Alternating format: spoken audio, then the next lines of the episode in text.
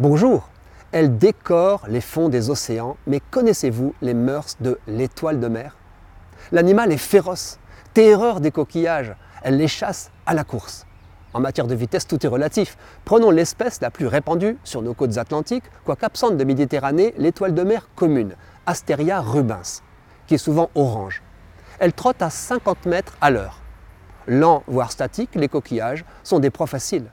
Observons la scène.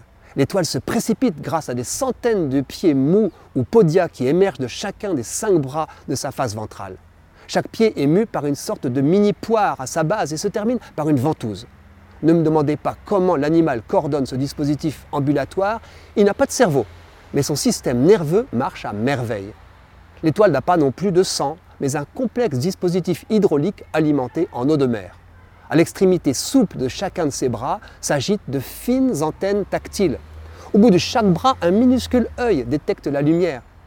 Si vous observez les deux faces de l'étoile de mer, vous verrez mille détails. Chacun a son importance. Au-dessus s'alignent des piquants protecteurs entourés de pinces mobiles destinées à nettoyer l'étoile.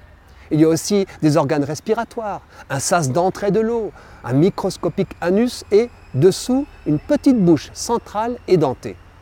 Notre étoile atteint sa cible. Elle l'entoure de ses bras et ses puissantes ventouses l'entr'ouvrent patiemment. Il lui faut une heure et demie pour vaincre une huître. Mais comment faire pour l'avaler? Si tu ne viens pas à Lagardère, Lagardère viendra à toi l'étoile extrait par sa bouche une partie de son propre estomac, qui ressemble à un parachute transparent, et l'introduit dans le mollusque.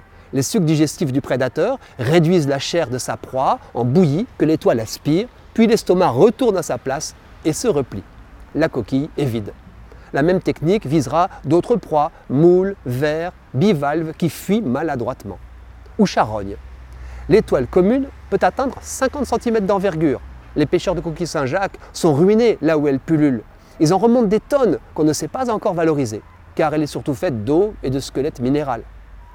Les scientifiques étudient aussi son stupéfiant pouvoir de régénération, car l'étoile a ses prédateurs. Friandise prisée des goélands, sa stratégie de défense consiste à autosectionner à sa base le membre saisi à la façon d'un lézard sacrifiant sa queue.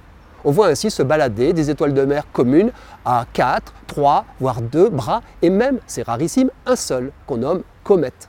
Mais chaque bras coupé peut repousser, en commençant par la main des filaments tactiles émergent du moignon.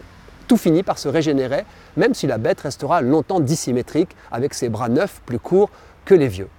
Il paraît même que si on coupe tout net une étoile de mer en deux, deux étoiles se reformeront. Rassurez-vous, sa reproduction reste sexuée, mais pas d'accouplement, à 10 bras. Des millions d'ovules ou de spermatozoïdes sont émis dans l'eau, lieu de la fécondation. La larve mènera une vie de plancton avant de s'étoiler si, par miracle statistique, Dieu lui prête vie.